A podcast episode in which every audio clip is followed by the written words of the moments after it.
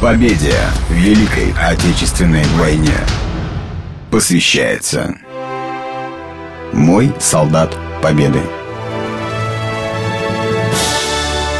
Меня зовут Прокофьева Оксана, и сегодня я хочу рассказать про свою бабушку, Аландаренко Анну Константиновну, участницу Великой Отечественной войны.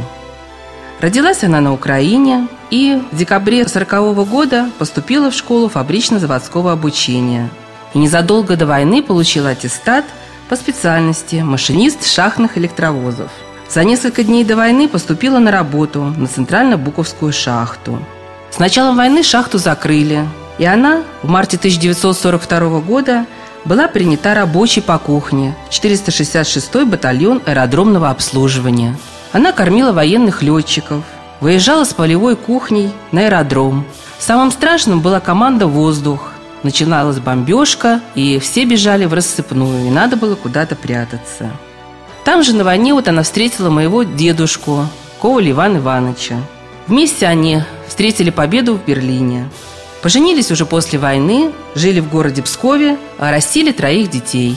Бабушка награждена орденом Отечественной звезды второй степени и медалью за оборону Сталинграда.